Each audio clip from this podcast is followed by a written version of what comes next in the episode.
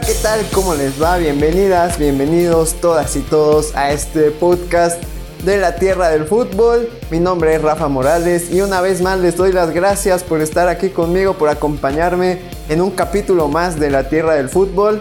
Este podcast donde evidentemente, como su nombre lo dice, pues platicamos largo y tendido, como se dice por ahí, acerca de este deporte que tanto nos apasiona, que tanto nos gusta y que pues sigue dando bastante de qué hablar. Y hoy estoy muy contento porque, bueno, es el primer capítulo en el que vamos a tener a una invitada con un tema súper interesante. Y bueno, pues la verdad es que no podía tener mejor primera entrevista en este podcast que con Nicole Paredes. Ya van a estar ustedes escuchando, vamos a hablar mucho sobre fútbol femenil, sobre su agencia de representación Player 12. Si quieren saber más detalles, quédense en esta entrevista. Y bueno, espero que les guste. Quienes estén interesados en el tema y quienes no, también los invito a que se queden a escuchar esta entrevista, que le den una oportunidad al fútbol femenil. No se van a arrepentir. Aquí les vamos a contar mucho, mucho de lo que tiene que ver con el fútbol femenil en México. Y bueno, sin más, los dejo con la entrevista con Nicole Paredes, CEO y fundadora de la agencia de representación Player 12. Bienvenidas, bienvenidos, esto es la Tierra del Fútbol.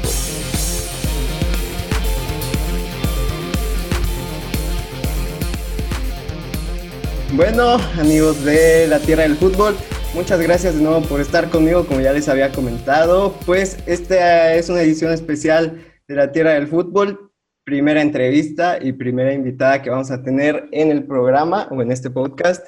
Y la verdad es que estoy muy contento, muy feliz de que precisamente esta sea la primera entrevista por la persona que va a estar y seguramente por el tema que vamos a estar abordando, que es muy interesante y es un tema del que vamos a estar hablando mucho más en la tierra del fútbol.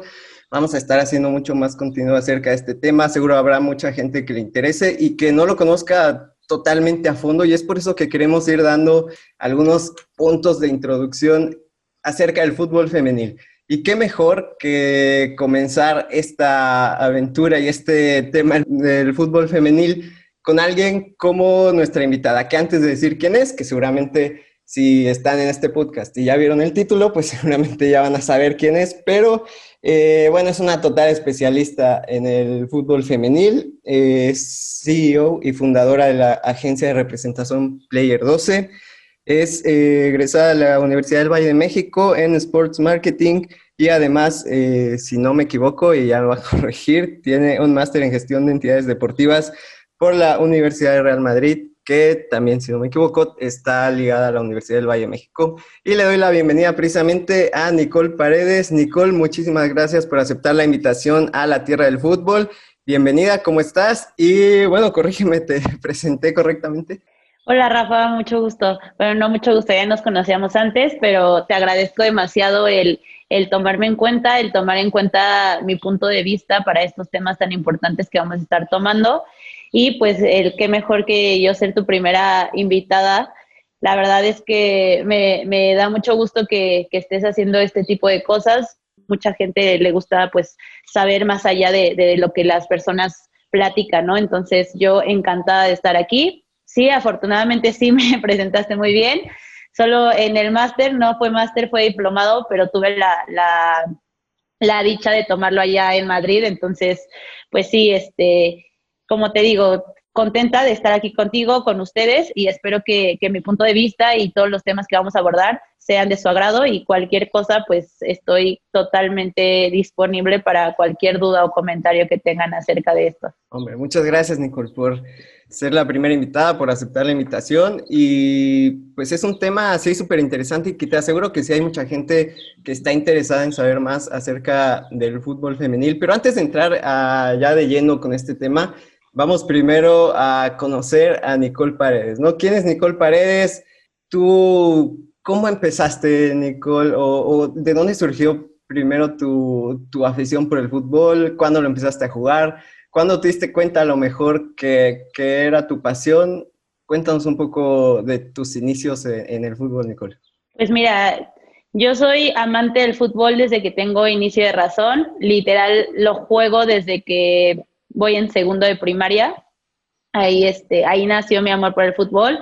Afortunada, esta, esta historia casi nadie se la sabe, pero bueno, cercanos a mí, tuvimos ahí un, un torneo de entre salones, ahí en la escuela donde yo iba, y justamente este torneo era por parte de la, de la clase de educación física, ¿no? Entonces nadie sabía quién jugaba fútbol, a quién le gustaba el fútbol, pero se hizo tanto torneo varonil como femenil. Entonces, pues ya, o sea, literal fue en, el patio, en el patio del recreo, ni siquiera en una cancha.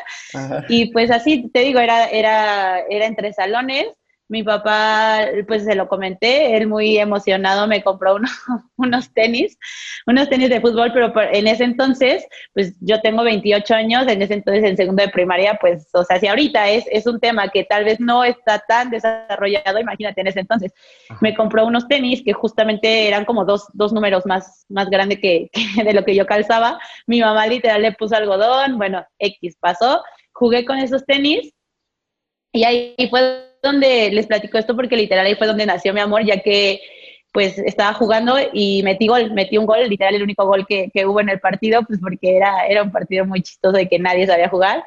Y justamente corrí, abracé a mi papá y le dije que, que si no hubiera sido que, porque me hubiera comprado esos tenis tan grandes, no hubiera alcanzado a meterle la punta para meter el gol.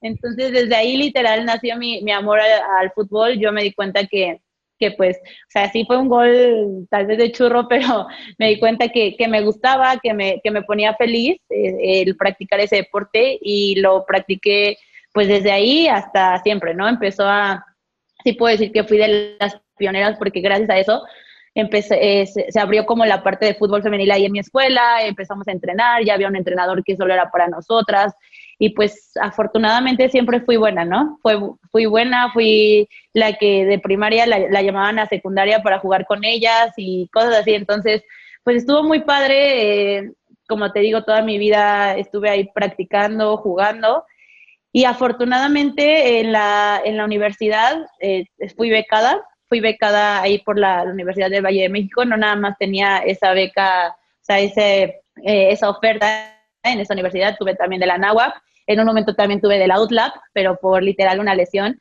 no, no pude irme para allá. Sin embargo, pues yo creo que todos los caminos te van llevando a, tu destino, justamente. Entonces, pues ahí tuve la, dicha de estudiar esta carrera que yo la amo, la amé, me encantó, la disfruté mucho, que es Sports Marketing. Y pues gracias a, esa carrera, pues yo, yo, yo estoy en, en lo que estoy, ¿no? Entonces, siempre fue mi idea, obviamente mi idea siempre fue el ser profesional. Yo no tenía idea de que se iba a hacer una liga profesional en algún momento, yo lo veía muy lejano, la verdad. Y este, pero pues se hizo, yo estaba a mitad de carrera cuando se hizo la, la, liga. Sí, sí te, sí te confieso que fui a varias visorías. No, sí pasaba algunos filtros, pero no, nunca me quedaba, nunca me quedaba. Entonces, sí estaba muy aferrada a ser futbolista profesional, sin embargo, ya en algún momento dije, o sea, ya no, la vida me está diciendo como no, este no es tu giro. O sea, sí, tal vez fuiste buena de chiquita, fuiste buena en tu universidad, pero pues no, no, no la haces para futbolista profesional. Entonces, pues ahí fue cuando se tornó mi vida diferente, lo acepté, fue algo muy difícil para mí, obviamente fue algo que, que me pegó muchísimo, que estuve muy triste por eso, porque pues es algo que tú piensas que vas a hacer, o sea, el que se trunque un sueño, pero justamente se trunca ese sueño, pero se gira y sigue, o sea, sigue por el mismo camino del fútbol.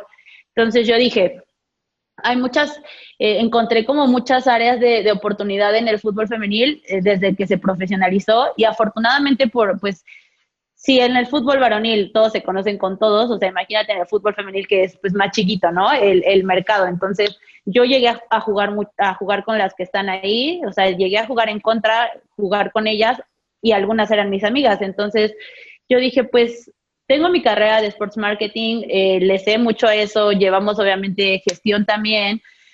pues empecé a ayudarlas, a ayudarlas a, a, pues a checar tal vez sus contratos, a ver si alguna marca las podía patrocinar. Entonces, pues fue así, ¿no? El que dije, o sea, ya, ya quiero dedicarme a esto y quiero ayudarlas, porque pues si alguien puede ayudarlas es alguien que estuvo de, de, este lado, ¿no? O sea, del lado de deportista. Tal vez no como ellas que son profesionales, pero sí puedo decir que me costó demasiado ya que pues yo tenía la, la beca deportiva y aparte pues tenía que estudiar, ¿no? Entonces, literal, yo o sea, ahorita lo platico y digo, o sea, sí, sí le echaste ganas porque yo llegaba a, a mi escuela, afortunadamente ahí en la VM pues sí te puedo decir que, que la pasé muy bien porque tenía todos los servicios, ¿no? Entonces, yo llegaba a las 9 de la mañana a terapia, o sea, parecía yo profesional, llegaba a terapia, después de terapia me iba al gimnasio, después del gimnasio me iba a entrenar, porque entrenaba con, lo, con el equipo varonil, este, a veces me quedaba también con el equipo femenil, dependiendo, o sea, me echaba dos entrenamientos, pero siempre era así, llegar a terapia, después al gimnasio, después con el equipo varonil, y ya después de ahí, o sea, entraba a clases como a las 3, 4 de la tarde, y ya de ahí hasta las 10 de la noche, o sea, y así eran todos, todos mis días, o sea, todos, todos mis días, y no me quejo, al contrario, era algo muy, muy padre, que a mí me gustó muchísimo, y pues, por ende, yo le tengo amor, respeto a este deporte, y es por eso que quiero hacer algo desde mi trinchera para que siga creciendo el fútbol femenil. Seguro, ¿no? Qué padre, y, qué padre todo lo que cuentas, ¿no? Sobre todo que, por ejemplo, en, tu primaria han empezado eh, con este tema del fútbol femenil en un tiempo en el que ni, siquiera se pensaba, ¿no? Que, que, las niñas pudieran practicar fútbol. Yo me acuerdo también, digo, no, no soy demasiado más grande, pero sí, eh, digo, yo en, en mi primaria, en mi secundaria, en mi prepa, ni siquiera había la idea de que las chicas pudieran practicar fútbol, ¿no? estaba el equipo de fútbol de niños y punto, para de contar, ¿no? Y, está súper padre que te hayas seguido desenvolviendo en eso. Y yo te quiero preguntar, aquí en esta parte me quiero detener un poco, ¿cómo fue ese proceso precisamente para ti de dejar ese sueño de ser una futbolista profesional a pasar a buscar otra oportunidad de cómo ayudar al fútbol femenil y de cómo seguir tu, tu carrera, porque eso es algo que, que, yo me pregunto porque nos ha pasado a muchísimos, ¿no? Seguro a muchos hombres y a muchas mujeres que teníamos la idea de ser futbolistas profesionales y al final no pasó.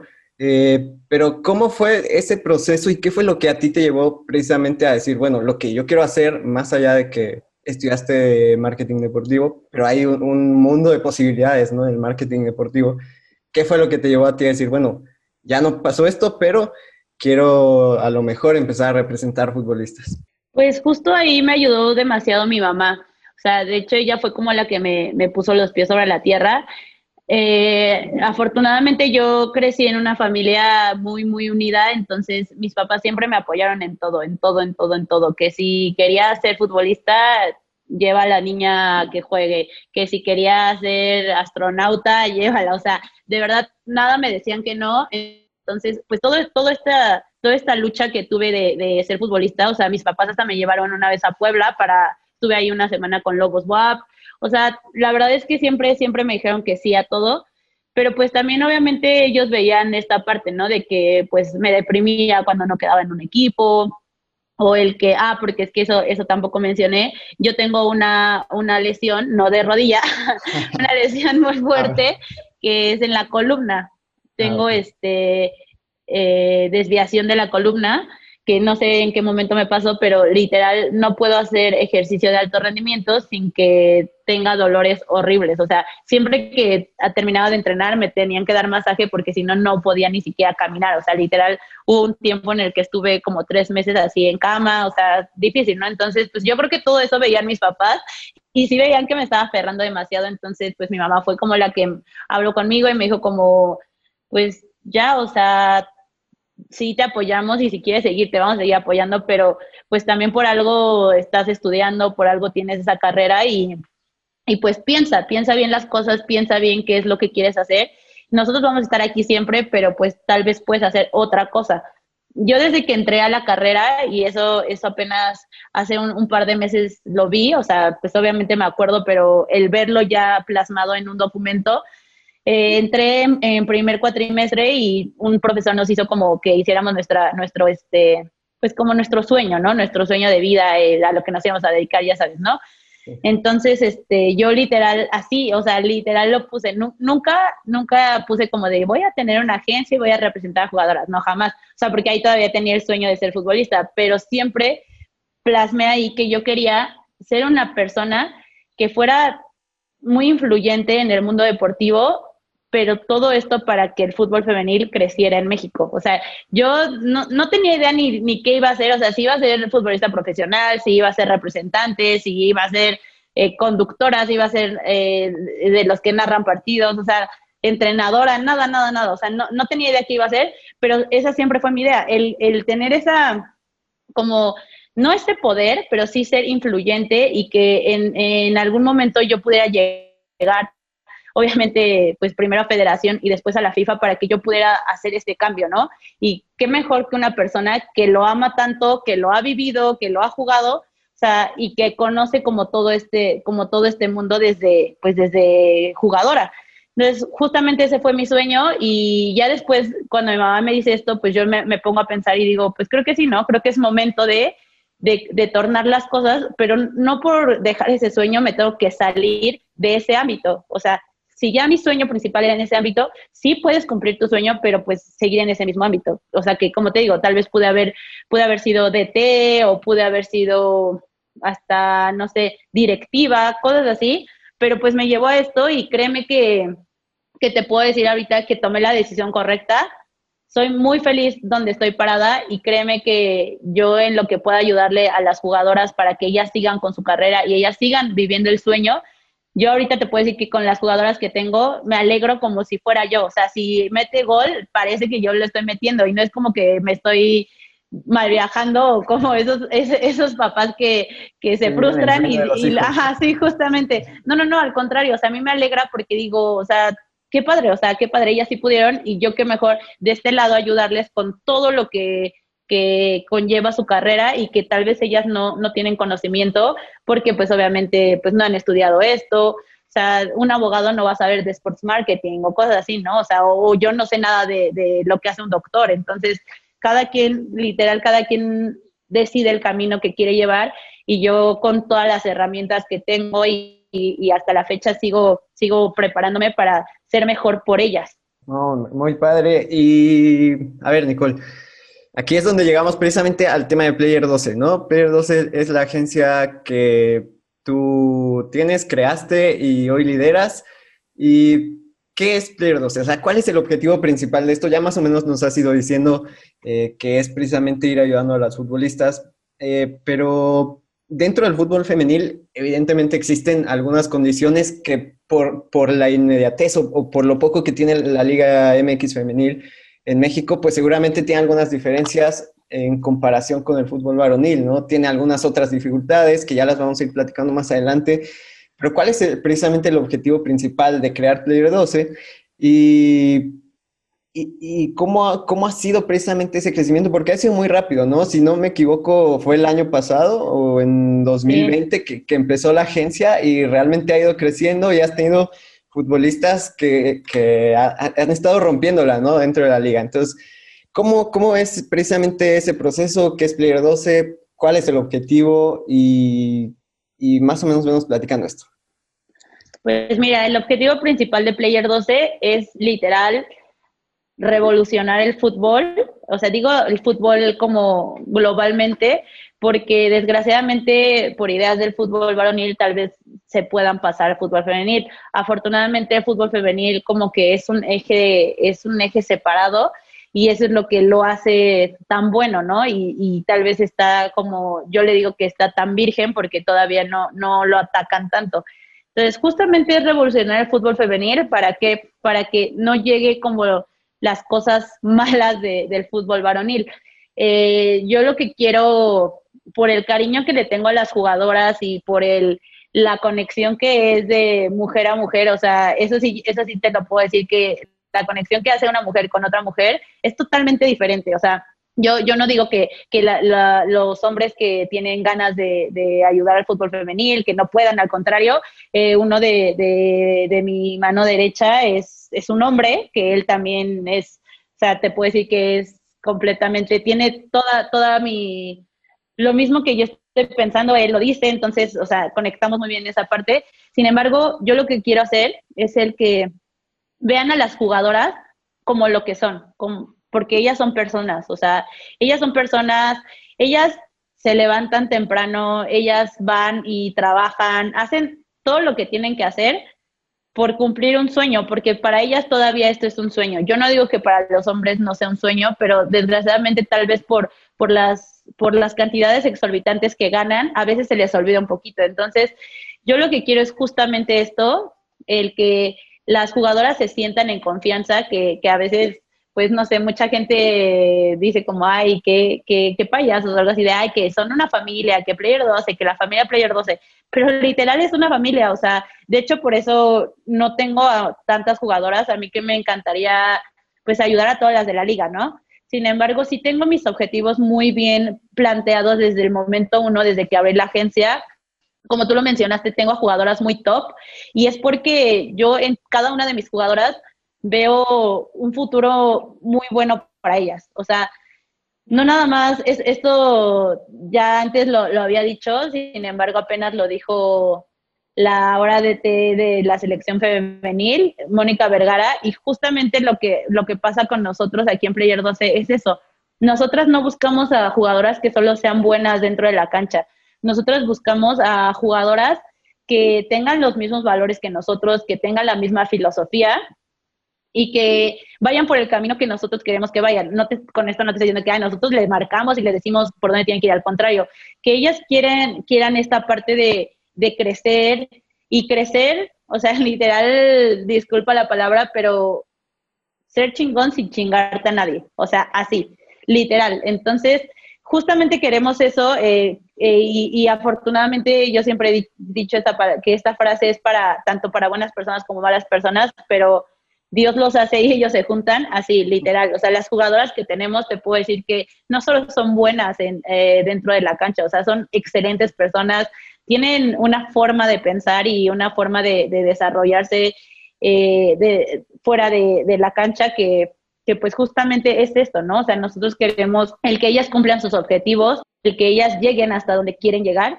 y tal vez si ellas no ven más allá de llegar, no sé, a, hacer, no sé, la campeona de goleo, nosotros apoyarlas para decirles cuáles son los pros y los contras de llegar más allá y de, y de nunca haber límites. Entonces, eso es lo que queremos, queremos revolucionar el fútbol femenil, queremos que ellas se sientan en confianza, que tal vez en mí no vean a, ah, ah mi representante, ah, sí, mi representante me habla cuando me va bien, pero cuando me va mal, pues se desaparece, ¿no?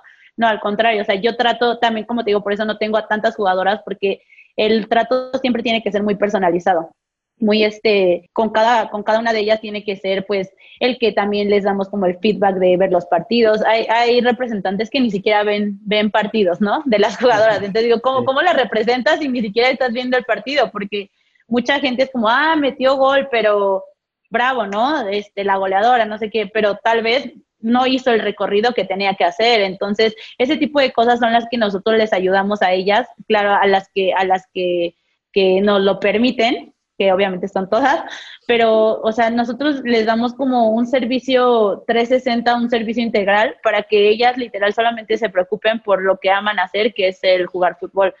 Como te digo, ahí en Player 12 no nada más tenemos gestión deportiva, tenemos también gestión comercial, que ahorita en el fútbol de, de hoy en día ya va de la mano, ¿no? Antes, pues que tú podías ser futbolista y tal vez no tenías redes sociales y aún así la gente te conocía pero ahora en el mundo, en la era que estamos viviendo, la era digital, creo que todo tiene que ir de la mano, pero siempre, siempre que haya, que haya una balanza, ¿no? O sea, que haya, que no, ni te vayas por el tema comercial, ni, ni olvides el deportivo, etcétera, etcétera. Entonces, todo, en todo eso nosotros las ayudamos para las que, para las que pues tal vez no les interesa mucho esa parte, pero pues como te digo, va, va de la mano. Eh, tenemos también algo muy importante para nosotros que es la psicología deportiva la psicología deportiva es algo que, que tal vez mucha gente no tenemos esa educación en México, el, el, ir al psicólogo, el tratarte, porque decimos, ay, no, ir al psicólogo es, es este, de ir, es de locos. O sea, estás loco, porque, ajá, o sea, estás loco, vas al psicólogo porque estás loco y no, o sea, literal es, es una ayuda, es una ayuda y que como deportista hay tantos factores que, que influyen cuando están dentro de la cancha y más cuando, cuando están a tope y de repente no se puede venir una lesión o, están a tope y de repente tienen una baja de juego muy impresionante.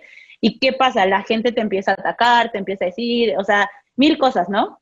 Entonces, todo eso engloba la psicología deportiva. Afortunadamente, sí te puedo decir que por el tema de que yo fui deportista, pues muchas veces tenemos como, como, pues yo tengo como que decirles, ¿no? Así como, ah, pues yo hacía esto, yo hubiera hecho esto o algo así. Pero no, este, pues qué mejor que haya una, una profesional. O sea, yo no soy psicóloga, trato de ayudarles, pero pues una profesional ahí y como te digo, o sea, ellos, ellas, este, pues tienen esos servicios a, por lo de la pandemia nació la parte de, del personal trainer. Eh, muchos clubes pues no puedes eh, estar ahí dentro de él porque pues por las medidas de, de sanitización. Entonces nace esta parte de, que ellas puedan tener una persona que les ayude o les complemente el trabajo que vienen haciendo con su club. Y obviamente todos en, este, en esta agencia sí te puedo decir que somos 100% profesionales y lo que estamos viendo nosotros es el que el que no, no se carguen o no sé, si necesitas fuerza, él te dice qué y literal te dice qué hacer con las cosas que tienes en tu casa, o sea, no tienes ni que salir al parque ni nada. Entonces, eh, tenemos ese, ese servicio también. Y por último, tenemos algo muy importante que desgraciadamente solo lo tenemos aquí en Ciudad de México, porque aquí están las chicas. Tenemos a dos vicios, fisioterapeutas deportivas. Ellas tienen mucha experiencia con, en la parte deportiva, han trabajado en clubes, entonces pues ya súper saben, ¿no? Eh, obviamente es a domicilio y la parte pues, pues física es aquí, pero sin embargo no sé si alguna jugadora, no sé, de Monterrey se lesiona y quiere como ejercicio de rehabilitación, ellas se los pueden dar así en una videollamada o como sea. Pero pues son estos servicios que te digo, o sea, por eso digo 360 porque es todo lo que engloba la carrera de una jugadora y creo que nosotros estamos ayudando a eso, justamente. Como dices, falta mucho en, el fútbol femenil por el tiempo, por la rapidez en que se hizo, y tal vez las cosas que no tienen algunas en sus clubes, nosotros se las podemos brindar sin ningún problema. Entonces, esa, es nuestra idea, ayudarlas para que ellas sigan, no tengan ninguna limitante. Eso es más, más que nada. Yo, este, escuchando esto, me llama mucho la atención porque, digo, muchos representantes, sobre todo en el fútbol varonil, eh, pues vamos, es, precisamente lo que tú decías, ¿no? Cuando les va bien a los futbolistas, ahí están, eh, les buscan club y cuando triunfan, pues están cerca, cuando no se alejan y es un tema más, pero es un tema yo creo que un poquito más, eh, ¿cómo decirlo? De contratos, ¿no? De, buscarle mejores contratos, de buscarle más prestaciones, más eh, dinero, no sé, ir a mejores ligas pero en el fútbol femenil eh, existe precisamente este, este tema del que tú hablas, ¿no? Que a veces no tienen todas las facilidades que tiene a lo mejor el fútbol varonil, ¿no? Y que ustedes eh, de alguna manera se las están brindando dentro de, todo el paquete, ¿no? Entonces eso está súper interesante. A mí me llama mucho la atención y me da mucho gusto que haya gente que esté trabajando precisamente en, en, pro de las futbolistas y no solo de, de ver la parte económica, ¿no? Eh, me voy a adelantar un poquito en algunos temas y, precisamente porque me llama mucho la atención esto. Y yo eh, estaba hace un par de meses o tuve la oportunidad de asistir virtualmente a, un congreso de fútbol femenino de la Conmebol y hubo un taller muy interesante precisamente en el que se hablaba de esto, de el papel que juegan precisamente los patrocinadores y las marcas alrededor del fútbol femenil o del deporte femenil y cómo es que tratan precisamente a las deportistas estas marcas, ¿no? Y yo le hacía una pregunta a, la ponente en ese momento porque yo recuerdo que un par de días antes había entrado a, revisar las noticias, como todos los días en deportes, y, dentro de eso había un apartado que, decía tal futbolista, este, el nombre, quiero decirlo, ¿no? Eh, modelo y además futbolista, ¿no? Y a mí me llamó la atención y dije, bueno, ¿Por qué? Porque no es la primera vez que veo una nota así, ¿no? ¿Qué está pasando que, que, que en un medio de comunicación lo toman de esa manera, ¿no? Primero modelo, pero además futbolista, cuando es al revés, ¿no? es una futbolista que de alguna manera, eh, gracias a, patrocinios o lo que sea, pues tiene que eh, mostrar los productos de, de, cierta marca de ropa deportiva y punto, ¿no? Eh, pero está un poco al revés y, ella me contestaba y me decía, bueno, es que depende mucho de, de, cómo es la futbolista, de sus valores, de sus intenciones y de, y de, sus objetivos, porque modelos hay muchas, pero futbolistas modelo hay pocas. Y es, esa, esa frase se me quedó muy grabada y me llamó mucho la atención. ¿Ustedes cómo manejan esto? Porque eh, el tema no nada más depende de ustedes o de la futbolista, sino también de la marca y de los patrocinadores en cómo llevan a cabo esto y que se enfoquen también de alguna manera más en lo deportivo, en lo que hacen en la cancha, en sus logros deportivos, que en cuántos seguidores tienen en Instagram o en, o en cualquier red social. ¿Ustedes cómo llevan a cabo esto en Player 12, Nicole? Pues justamente es eso, el que desde el primer momento nosotros nosotros damos ese mensaje, ¿no? Eh, sí, como tú lo acabas de mencionar, lo de los seguidores. Si te das cuenta, los seguidores que nosotros, que los seguidores, eh, perdón, las jugadoras que nosotros tenemos, pues son 100% reconocidas por su, por su capacidad deportiva. O sea, yo no, no digo que esté mal el que, el que las jugadoras se vayan más por esa parte, el que las jugadoras tengan, tengan esta, pues obviamente es una, es otra, otra, ¿cómo te puedo decir? Es otra forma de generar ingresos y es muy, válido, porque pues como, como lo dices, ¿no? Este, pues desgraciadamente las futbolistas, pues aparte de, lo que hacen, pues tienen que, buscar esta, esta forma de, generar ingresos. Y no está mal porque como te lo dije desde un principio, va de la mano. Sin embargo, tú tienes que poner siempre esa pauta y tienes que, que tanto decirle a la marca como tú como agencia, pues comunicarlo en tus redes sociales, el que usted, o sea, nuestra agencia es 100% deportiva. O sea, no sé, una campaña con una marca de ropa casual, pero se queda ahí, ¿no? Es una campaña y se queda ahí y la jugadora sigue siendo la jugadora. Entonces siempre, siempre, siempre es eso, siempre es el, el dar ese mensaje, tanto en la campaña como, como dentro de la agencia. Yo siempre digo que, que a mí para la forma de patrocinios, campañas, etcétera, nosotros siempre buscamos el que la marca tenga, comparta los mismos valores de la jugadora. para que una campaña o un patrocinio sea exitoso, para mí siempre tiene que haber esta conexión, ese match, porque si no, o sea, en primera, tú le estás vendiendo le estás ofreciendo algo a las personas que a la jugadora ni siquiera le gusta, ¿no? O sea, yo siempre digo, no sé, sí, que la jugadora no come carne roja y que de repente llega una, una marca y dice como, ah, pues te voy a dar tanto dinero y vas a decir que mi carne es la mejor, shala, shala. Y la jugadora es como, no, no, pues yo ni como carne roja, ¿no?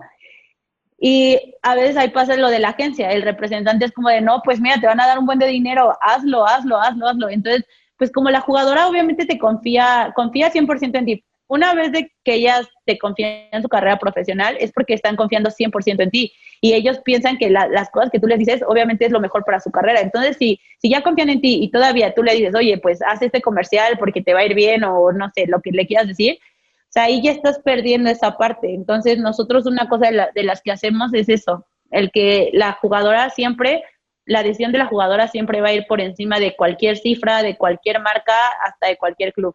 O sea, yo, yo entiendo que a veces, no sé, un club te puede ofrecer un, poco, un poquito más de dinero o puedes tener una mejor vida eh, económicamente hablando en ese club, pero si tú te sientes bien en este, en este club y tú quieres estar ahí, o sea, porque lo que sea, yo no te voy a obligar a, a, que te vayas, ¿no? O sea, como yo siempre lo he dicho, mi idea no es vivir de las jugadoras. Si yo quisiera vivir de las jugadoras, agarro 30 jugadoras de la Liga MX y con eso vivo, o sea, con eso vivo y me la paso súper bien, pero esa no es la idea principal de Player 12, la idea principal es ayudar a esta parte y más revolucionar el fútbol femenil, ¿para qué? Para que exista, más bien termine de existir esto que tú dices, el se escucha fuerte, pero sexualizar el fútbol femenil. Es, ese es algo que, que ya no se tiene que hacer, que también pues nosotros queremos ayudarles a las marcas a, que vean esta parte, ¿no? Tal vez ellos no lo hacen con ese, con ese afán, ellos tal vez lo hacen por el, hecho de ayudar a las jugadoras,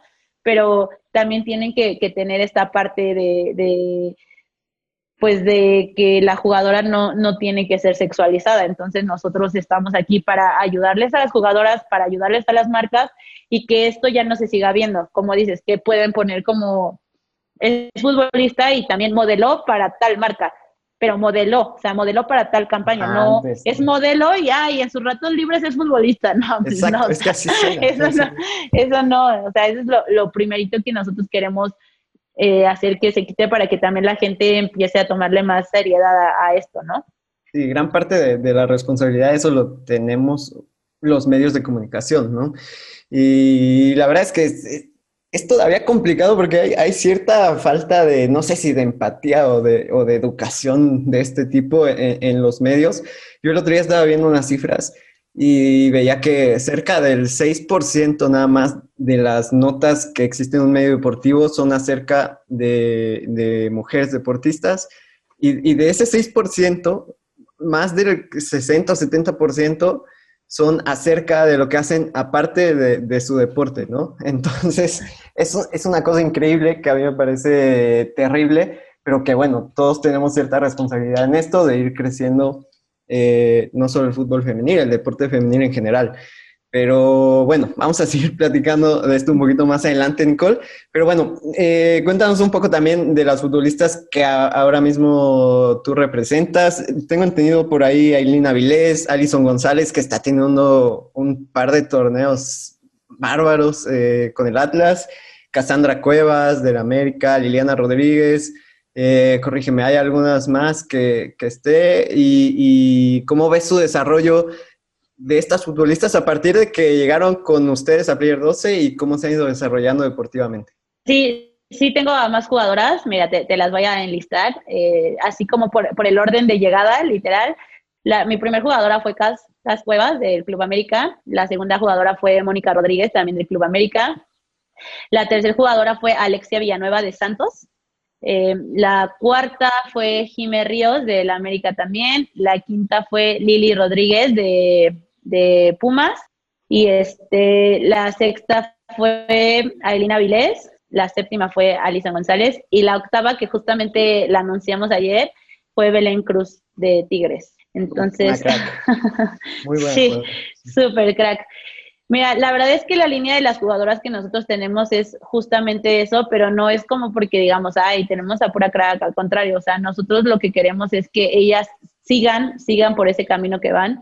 Y también nosotros nos, nos basamos mucho en, el, en los proyectos a futuro, si te das cuenta. La mayoría de nuestras jugadoras son, son de, de edades, pues sí se puede decir que son chiquitas. O sea, Irina Vilés tiene 16 años, Alexia Villanueva Sí, la liga, Sí, ajá, sí, sí, sí. La, Liga Mexicana, sí, claro, la Liga Mexicana es un promedio de edad muy bajo a comparación, no sé, de la Iberdrola, ¿no? Que pues ya son grandes, literal. O sea, una niña de la edad de Mónica que tiene 22. O sea, ya aquí tal vez dices, ah, pues ya es de las más grandes, pero allá es de, es una bebecita, ¿no? Que apenas, que apenas va empezando. Entonces, este, pues ellas, imagínate, si, si Moni allá sería una bebé, o sea, Aileen sería literal una niñita, pero, pero yo creo que también ayuda mucho esto de la, de la edad, porque ellas pues ya tienen una mentalidad muy, ¿cómo te puedo decir? Muy ganadora. O sea, es, ellas ya traen eso y eso sí se lo agradezco demasiado a, a Mónica Vergara. Yo soy fan de ella porque pues porque ella, ella es la que hizo que estas niñas sean así, hablando de, de las subcampeonas del mundo, ¿no? Que son Alison, Jime y Aileen. Entonces ella manejó el grupo como a mí me hubiera gustado manejar un grupo si hubiera sido una DT. Creo que ella tiene todas las armas e hizo que también estas, estas chicas tengan esa, esa mentalidad y que ahorita encajan perfectamente con lo que queremos hacer. Entonces nosotros sí plan, o sea, ahorita sí Alison afortunadamente pues está teniendo, o sea, desde el torneo pasado está súper rompiéndola. Y no te, no te voy a decir que ay, es, pues, por, es por nosotros, es por esto. No, no, al contrario, o sea, nosotros somos un, un, factor más de lo que ella tiene a su alrededor. Ella tiene afortunadamente a mucha gente que la apoya, mucha gente que la quiere. Nosotros estamos incluidos ahí y como siempre se lo dije, o sea, nosotros vamos a estar aquí para lo que tú necesites y para impulsarte y para seguirte y si tal vez hoy metiste dos goles, felicidades, pero no metiste ninguno el próximo partido, pues también felicidades porque jugaste bien. Entonces, yo creo que eso es lo que influye, ¿no? Influye mucho en que nosotros estemos ahí al pendiente de ellas. Hay unas que sí, obviamente no, no son tanto de hablar. A mí me encanta hablar, o sea, yo soy de, de todo el tiempo estarle diciendo y yo soy de que te digo que me emociono muchísimo con cada cosa que hacer, pero pues ellas se dan cuenta la forma en la que nosotros, nosotros las estamos tratando. Y creo que es algo que, que sí te puedo decir que, que es, es este esfuerzo 100% de ellas. Yo siempre se los he dicho, yo les puedo decir miles de cosas, pero quien juega son ustedes, ¿no? Si yo jugara por ustedes, pues no estarían ahí porque ya ven que yo no fui jugadora profesional. Pero, o sea, literal, o sea, es, ese esfuerzo 100% de ellas y nosotros estamos detrás de eso para seguir impulsándolas. Hace cuando ellas van caminando y nosotros vamos ahí este, empujándolas poco a poco. Pero sí, afortunadamente, como te digo, el, el éxito que ellas, que cada una de ellas están teniendo, porque afortunadamente todas les está yendo muy bien, es porque ellas están pues enfocadas en el sueño, en el objetivo y no dejan de trabajar para ello. La verdad es que todas son muy disciplinadas, muy, muy disciplinadas. Eh, a mí me encanta el, el, ver que siempre buscan algo más, que quieren hacer algo más por ellas y creo que esa es el, la clave del éxito, ¿no? De, la clave de su éxito, porque pues así, así están estas chicas y más que nunca pierden los pies de la tierra, o sea, jamás. Es importantísimo, importantísimo para ellas y para cualquier deportista. ¿eh? Siempre hay que mantener los pies en el piso y pues no perder de vista a veces ese, ese objetivo. Y que fíjate que ahorita hablando de, este tema de la edad, yo creo que también es, es, una ventaja y vamos a empezar a hablar ya un poquito más a, a fondo de la liga y, y, del fútbol femenil en México. Yo creo que es una ventaja también dentro de las muchas áreas de oportunidad que tiene la Liga MX eh, femenil, que, que, las jugadoras sean tan jóvenes y ya tengan a lo mejor dos, tres años de experiencia en un nivel profesional, porque digo, hay, hay, ligas que, como tú lo dices, ¿no? La Liga Iberdrola en España tiene ya futbolistas mucho más veteranas o de mucho más edad y a la que pueden aspirar también a ir a jugar algún día estas futbolistas, ¿no? Y ojalá que lo logren mucho, pero para ello tiene que haber también un, un, un trabajo mucho más profundo tanto en la liga como, como en el desarrollo de las futbolistas que están por venir. Aún, y yo te quiero preguntar, Nicola, a ti que tú estás más dentro de este tema, desde tu perspectiva, a partir de 2017 que inició la Liga MX femenil, ahora, ¿cómo ha sido el desarrollo precisamente de esta liga? ¿Qué tanto ha crecido? ¿Qué tanto se puede decir que ha habido un avance real, no solo en el nivel de juego, sino en, el nivel estructural, ¿no? Eh, también estaba revisando un poco el tema de las transferencias de futbolistas, cómo se realiza en el fútbol femenil y evidentemente hay muchas cosas que, que trabajar y que mejorar, pero desde tu perspectiva y que tú tienes mucho más conocimiento de esto, ¿cómo ha sido el desarrollo de, en estos tres años y medio de, la Liga MX femenil? Pues yo siempre comento que el desarrollo de la Liga MX femenil eh, viene a pasos agigantados, ¿no? O sea, creo que nadie se esperaba esto. Y esto se debe a, lo mismo, te lo, te lo vuelvo a decir, o sea, es meramente el esfuerzo de las jugadoras. O sea, no hay más. La verdad es que sí, tampoco, tampoco demerito lo, lo, que están haciendo algunos clubes, porque muchos clubes están apoyando cada vez más y eso se les agradece. Pero creo que siempre ha, ha sido el, el esfuerzo de las jugadoras y el querer que esto siga, ¿no?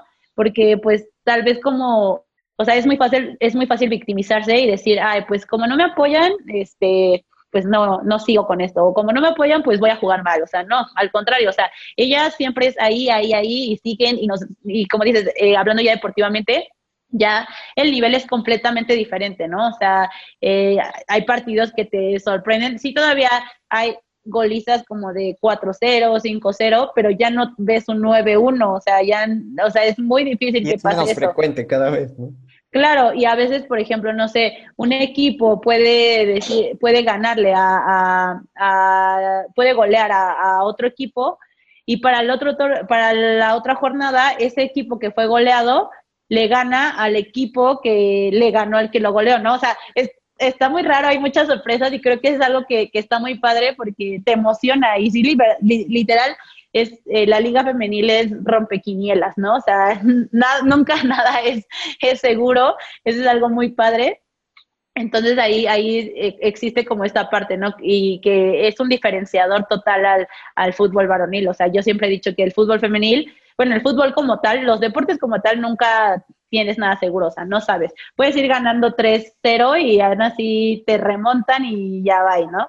Pero pues todo, todo depende de eso. Entonces, justo es lo que te digo, si ha venido a pasos agigantados hablando, hablando en la estructura, también en, en la parte de del apoyo con los clubes cada vez son más, más los que están apoyando, los que están haciendo que esto sea profesional 100%. Y pues como te digo, las jugadoras son las, las, pues las culpables de todo esto, porque sin ellas, sin, sin ese esfuerzo, sin esa garra que le ponen, creo que no sería atractivo para nadie. Sí hay mucha gente que, que todavía, más bien hay muchos haters, pero yo siempre he dicho que que no hay buena ni mala publicidad, ¿no? O sea, mientras sigan hablando de la liga femenil, que tal diga ah, que la liga femenil es una basura, tú dilo, pero tú sigue mencionando a la liga femenil, o sea, como sea, siempre, siempre va a haber personas que lo quieran y personas que no lo quieran. Entonces, pues yo creo que, que vamos muy bien. Digo vamos porque sí me siento parte de esto. Vamos muy bien y sí, sí podemos hacerlo mucho mejor, pero creo que cada vez es, es más rápido las cosas que se están dando. Sí, sí, sí. Y justo lo que dices, ¿eh? ya lo platicamos alguna vez fuera de, de micrófonos. Pero sí, las futbolistas también tienen que, entender eso, ¿no? A veces evidentemente no le gusta o a nadie le gusta que, te critiquen y que critiquen lo que hagas, pero bueno, es mejor que hablen de lo que se está haciendo dentro de la cancha, si sea bueno o malo, que a que no se hable, ¿no? Que no se hable o que se hable totalmente otra cosa, como lo decíamos antes, y este, porque sí, seguramente, como tú lo dices, sigue habiendo mucha gente que seguramente ya está con, con, la idea de, no, es que no se han ganado su lugar, o es que, mira, no sé, cualquier cantidad de excusas para no ver fútbol femenil o para no apoyar al fútbol femenil, pero la verdad es que, como bien lo dices, ha habido un, crecimiento muy rápido, ¿no? Porque también revisamos y ha sido años, años de retraso a comparación del fútbol varonil y años de retraso a comparación de otras ligas, ¿no? O sea, por ejemplo, la liga francesa fue creada en los 70, la liga femenina francesa en el 74, si no me recuerdo.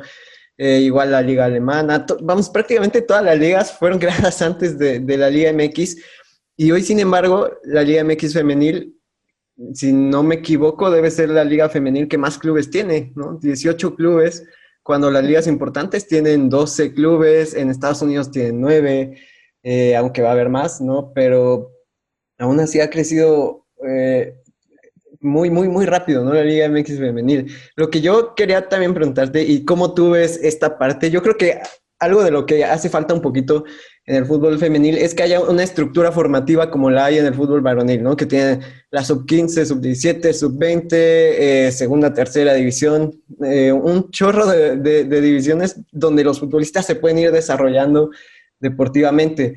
Eh, ¿Tú crees que hace falta también el fútbol femenil en México que haya esta estructura o, está bien desde tu punto de vista que salten directamente a, la Liga MX femenil? Eh, ¿cómo, ¿cómo, sería esto? La verdad es que yo, yo tengo mucho, mucho conflicto en esto porque puede ser también positivo que lleguen directamente a, a competir a un nivel alto en la Liga MX femenil, pero también hay un riesgo de que, de que como futbolistas se quemen, ¿no? De inmediato con, la competencia. Sí, yo creo que eh, en un futuro no muy lejano sí lo vería viable, porque yo siempre he dicho que, mira, yo en ningún momento victimizo a, nadie, ¿no? Ni a las jugadoras, ni a mí, ni a las mujeres, porque no me gusta que eso pase, ya que todos, si nosotros buscamos igualdad, todos tenemos las mismas capacidades, ¿no? Para, para salir adelante. Solo hay, solo es cuestión de que tú lo quieras hacer. Entonces, yo siempre he dicho que, que pues las mujeres no tuvieron esto, ¿no? No tuvieron este, este, este proceso de formación. Ellas literal fue como de, oye, estás jugando en la esquinita, en la esquina de tu casa, en la canchita de la esquina de tu casa, pero pues, ¿qué crees? Que mañana ya vas a jugar en el Estadio Azteca y es como por, o sea, o sea, qué padre, pero pues no, no tenías como esta experiencia y hay, y hay mucho, hay mucho de eso que justamente yo siento que, que es algo que afecta mucho a la, a la liga, el que las, hay muchas jugadoras que todavía no cruzan esa línea a lo profesional. Hay una, hay una literal delgada línea entre ser amateur y ser profesional. Hay muchas que todavía no la cruzan, que están justamente en esa línea en la que o se pueden perder, pueden perder su carrera y regresarse al amateur o pueden saltar ya a ser profesionales. todo esto es obviamente por la mentalidad, pero a mí sí me gustaría que en un futuro exista este tipo de formación, ¿no? Porque, sea, vas, vas, pues como, se, como lo dice su nombre, vas formando a las jugadoras para llegar a ese nivel. O sea, el que, como dices, el, el quemarse, o sea, puede, puede haber una jugadora que la encuentras en el llano y es la mejor jugadora, pero tal vez pues no sé, o sea, el, el, sistema de juego, o sea, tú nunca tuviste una formación, solo jugaste porque sabes jugar. Y ya el llegar a un equipo, el tener un sistema de juego, el tener que seguir justamente ese sistema de juego y obedecerle a alguien es muy diferente. Entonces, a veces pasa eso y se queman, como dice, se queman y son talentos que se pierden y que se podrían trabajar e ir este y tener un, futuro mejor ¿no? en el fútbol femenino. Entonces yo sí estoy completamente de acuerdo contigo. Creo que cada cosa que nace es porque siempre existe un, un ¿cómo te puedo decir? Hay, hay una detección anticipada, o sea, un estudio de mercado, por ejemplo, o sea, no sé, la liga femenil no nació porque alguien se despertó y dijo, ay, hay que hacer una liga femenil, ¿no? O sea, vamos a invertir un buen de dinero para hacer una liga femenil. O sea, no, siempre, siempre hay un mercado que va a estar ahí. Entonces, la liga femenil se hizo porque ya había mucha demanda, o sea, había demanda de, de que, como dices tú, en, en nuestros tiempos literal, era muy raro de que una, una niña jugara fútbol. O sea, sí, yo también llegué a, a, jugar con hombres, casi todas las de la liga llegaron a jugar con hombres, pero era de una niña en todo el equipo de fútbol de hombres. Y ahorita, o sea, ya hay tanto mercado femenil que ya se tuvo que hacer eso, ¿no? Hacer equipos femeniles, etcétera, etcétera. Entonces, con esta liga, yo digo que en un, en un mediano plazo, ¿por qué? Porque esta liga va a hacer que salga más gente que quiera jugar, más niñas que quieran jugar. Entonces, ya después ya no, ya no va, ya no se van a dar abasto nada más con el primer equipo. Entonces van a tener que ir formando a las niñitas para que puedan llegar a ese nivel. Sí, claro, seguro. Y ojalá que así sea. Yo la verdad es que me encantaría ver también un proceso eh, formativo parecido al de los hombres. La verdad es que a mí me encantaría y seguramente que crecería mucho el nivel del fútbol mexicano, no solo en la liga, sino para la selección nacional, que también eh, a veces es un parámetro para, para, sobre todo para los medios, ¿no? de, decir en qué lugar está eh, cada, cada liga o cada fútbol. ¿Tú crees, Nicole, y aquí te voy a meter en, un, en, un, en una complicación? ¿Tú crees que eh, para esto y para que realmente se desarrolle mucho de estos temas, ¿ha habido complicación por el machismo que existe en México? ¿Tú crees que todavía en, en la Federación Mexicana de, Fútbol hay este tipo de problemas?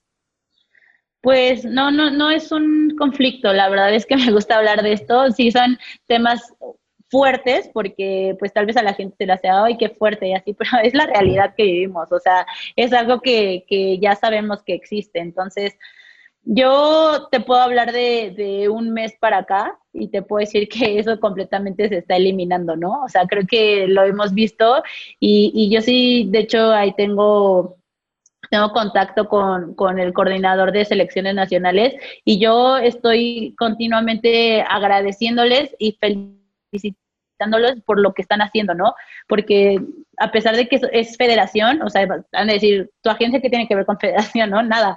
Pero pues son mis jugadoras y, y esa, esa oportunidad que le están dando a las mujeres y a este tipo de mujeres que sabemos que aman el fútbol, que desde que, o sea, que tal vez la gente no tiene idea. Yo leí unos comentarios que, ay, te lo juro que me dan tanto coraje el que, pues obviamente la, noticia de Mónica Vergara salió en muchísimos medios, y yo leía unos comentarios de, ¿y quién es? ¿Y por qué está ahí? O sea, y lo entiendo, ¿no? Porque pues obviamente no, no toda la gente lo sigue, pero el decir quién es, o sea, dices, es, es, una, es una eminencia para el fútbol femenil, o sea, es una persona que, que yo sé que nos va a llevar a, a cosas muy grandes, muy, muy, muy grandes.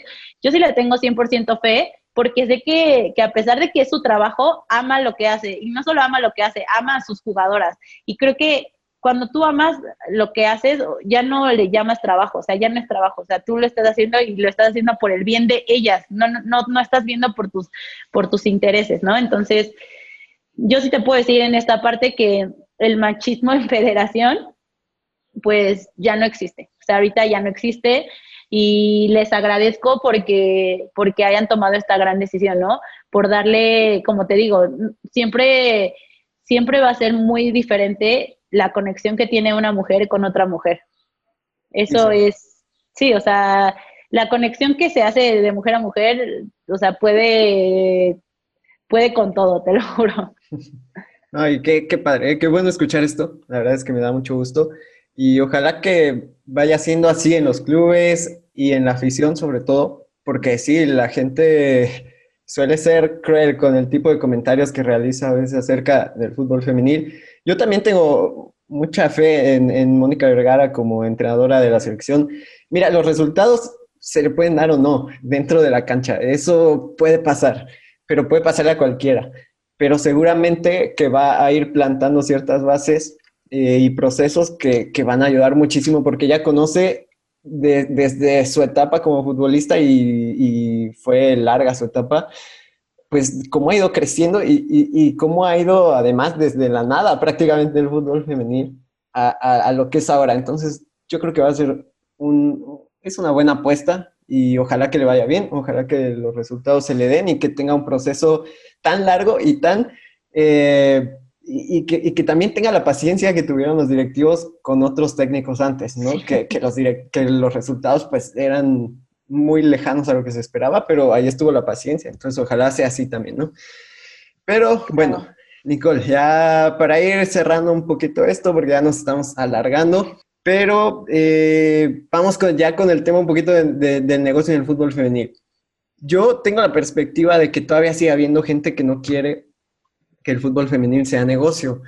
Eh, ¿Por qué? No lo sé. Es, esa es la verdad. Yo no, yo no sé por qué. Pero seguramente, como tú lo has dicho, hay mucha afición, hay muchas niñas cada vez que, que ya ven a, a, estas futbolistas como figuras y que quieren algún día ser como ellas, que hay, hay mucho mercado, hay mucho mercado. Entonces, para ti, desde tu punto de vista, ¿es negocio el fútbol femenil eh, y por qué?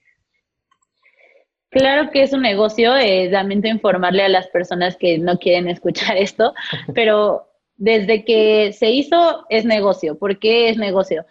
Porque tú cuando haces un negocio, el más chiquito, eh, es más, cuando vas a vender chicles al, semáforo, ese negocio chiquitito, ¿qué es lo que primero tuviste que hacer para ir a vender? Obviamente tuviste que comprar esa caja, ¿no? Entonces, ¿qué se le hace? Se le invierte se le invierte para que en, un, en un corto, bueno, a, a, los, a los negocios más pequeños, en un corto plazo, pues sea redituable.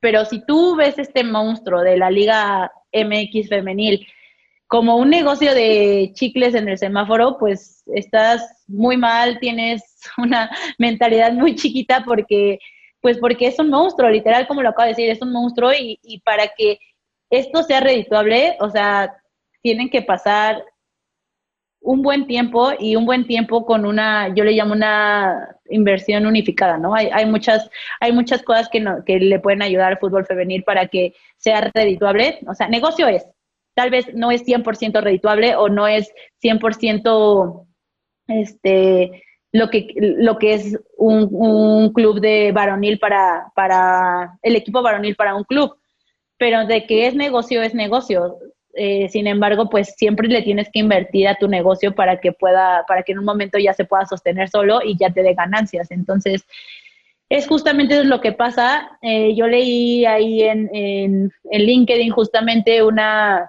una, este, pues un estudio que hizo un, un, profesional para saber en cuánto tiempo la Liga MX femenil iba a ser, se podía sostener por ella sola. Entonces, él hablaba de 5 a 10 años yo creo que 10 años sí te lo puedo, yo sí diciendo que es too much, ¿no? O sea, sí lo veo muy, muy largo, que aunque se pasa súper rápido, pero yo lo veo muy largo porque, porque si estamos creciendo a pasos agigantados, o sea, lleva tres años y medio y ve, ve literal dónde estamos parados.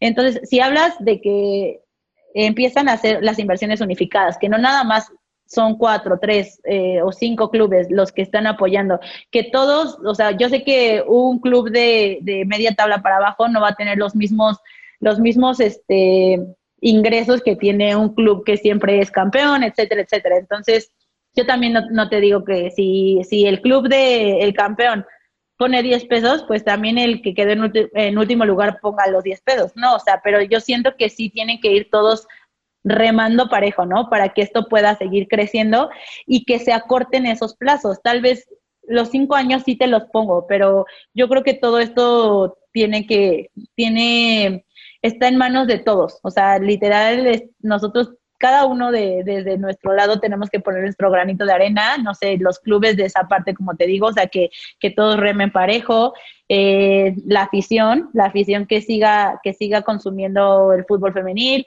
ahorita tal vez no se puede ir al estadio pero, o sea, que sigan apoyando. No sabes a mí lo que, lo que me, me, lo que sentía al ver los estadios, el estadio Azteca, o sea, semilleno, que decías, o sea, ¿cuándo? No, jamás, o sea, jamás pensaste esto. Afortunadamente, como mexicanos, somos muy entrones, ¿no? Y es de que, ay, pues vamos a ver este, este partido de mujeres, de Chivas América, ¿no? Y como ya tiene ya tiene historia en el varonil, pues tal vez nada más vas o, por echar ahí relajo o por morbo o porque realmente te interesa. Y son ese tipo de cosas, ¿no? Que sigan consumiendo, que también los clubes empiecen a hacer merchandising de las jugadoras, porque yo veo mucho, por ejemplo, en Allison de, de Atlas, pues desgraciadamente sabemos que su equipo varonil ya tiene mucho tiempo que, que no, que no, que, que no jala, ¿no? Entonces, el que ahorita las chicas estén haciendo esto, que estén resaltando en la liga femenil y que Allison sea la, la goleadora de, de la liga, o sea, veo a muchos hombres diciendo como, ay, fíchenla para el equipo varonil o dónde puedo comprar su playera. Y eso, eso a mí, a mí digo como, o sea, ¿cómo no hay una jersey en la tienda online de Alison González? O sea, no nada más, sí, claro, y no nada más las mujeres lo quieren, o sea, veo a aficionados hombres que dicen, oye, yo quiero el número y el, nombre de Allison. Entonces, estamos hablando de cosas que, que antes no se veían y que tal vez cuando se hizo la liga nunca creyeron que iba a pasar por el tema del machismo, ¿no? En el país que vivimos, pero afortunadamente estamos teniendo una respuesta muy, muy buena. Como te digo, es, es meramente por el esfuerzo de las jugadoras, por el, por el espectáculo que están dando, porque el deporte siempre va a ser un espectáculo. Y justo eso, yo creo que necesitamos ese tipo de cosas para que, pues, para que acortemos los tiempos, para que la liga sea, se pueda sostener ella solita y tal vez no tenga que, agarrar los recursos de, los varones. de los chicos. y seguro que es responsabilidad de todos. ¿eh? Yo estaba pensando justamente hace rato y decía, bueno, imagínate que, porque hoy vemos por ejemplo, al mercado del viernes botanero, ¿no? En, el fútbol varonil. Imagínate que los partidos de, la femenil se transmitieron también por televisión abierta y que, por ejemplo, Televisa dijera hoy, bueno, para competirle al, viernes botanero de Azteca, pues voy a poner juegos de, la femenil, ¿no? Y, que te juro que con el nivel que hay a veces en, en los viernes botaneros, yo sería uno de los primeros que pondría mejor un juego de la femenil, pero por mucho, ¿no? Eh, y, esa es la realidad. Entonces, es cuestión de todos, ¿no? Como que los medios también se pongan en eso, que los horarios de los juegos sean mejores, que empecemos a ver eh, ya los juegos a lo mejor en teleabierta, que los medios empiecen a hablar más de ello, que las futbolistas, como bien lo decía, sean quizá eh, den ese pasito al profesionalismo desde lo que ellas tienen que hacer, ustedes como agencias, en fin, es, es un trabajo de todos, pero yo creo que, como bien lo dices, salvo si quieres dar alguna opinión más, pero yo creo que va por buen camino y seguramente que si le empezamos a echar un poco más de intención y de ganas a esto, como bien lo dices, pronto, en menos de lo que se piensa, esto podría ser un, buen negocio y podamos empezar a ver un producto mucho más rentable, ¿no? Claro. Sí, yo creo que vamos por muy buen camino y vamos haciendo bien las cosas y como te digo, yo desde, desde donde puedo, eh, lo que, no sé, lo que yo estoy aportando es eso, ¿no? Ayudar a las jugadoras para que ellas puedan ser profesionales y el ser profesionales es obviamente dar un mayor espectáculo dentro de la cancha y que este espectáculo sea, le llene el ojo a, toda la gente. Entonces, pues sí, nosotros aquí vamos a seguir, vamos, y no nada más con nuestras jugadoras, la verdad es que cuando yo puedo ayudar a otra jugadora que tal vez yo sé que es de otra agencia o que no tiene agencia, etcétera, yo sin problema lo hago porque justamente es esto, ¿no? Como te digo, vamos remando todos para el mismo lado. Así es. Pues Nicole, eh, yo creo que hasta aquí lo vamos a dejar porque ya se está alargando bastante esta entrevista, pero bueno, no te quiero quitar más tu tiempo. Muchísimas gracias por haber estado aquí en la Tierra del Fútbol. Gracias por esta charla que la verdad ha sido súper interesante muy agradable y bueno, yo te deseo que todo vaya caminando de la mejor forma, que Player 12 siga creciendo, que te siga yendo muy bien, que el fútbol femenil siga creciendo y pues todo el éxito, todo el éxito para el futuro y que vengan cosas muy buenas, Nicole. Muchísimas gracias. No, muchísimas gracias a ti, Rafa. Igual te deseo todo el éxito en este nuevo proyecto que inicias. Muchas gracias por darme la oportunidad de ser la primera. Y como siempre te lo digo, aquí cualquier cosa que necesites y esté en mis manos, con gusto te puedo ayudar. Y pues escúchenlo, que va a tener muy buenas entrevistas. Seguro, seguro que así será. Muchísimas gracias, Nicole. Y bueno, sabes que esta es tu casa. Gracias. Muy bien, adiós. Y bueno, con esto terminamos la entrevista con Nicole Paredes, CEO y pues fundadora de la agencia de representación de futbolistas Player 12, que además cabe destacar que es la primera agencia de representación liderada por una mujer. Muchas felicidades por eso, Nicole. Que sigan los éxitos. Y bueno, nos escuchamos en la siguiente edición de La Tierra del Fútbol. Muchas gracias, saludos y adiós.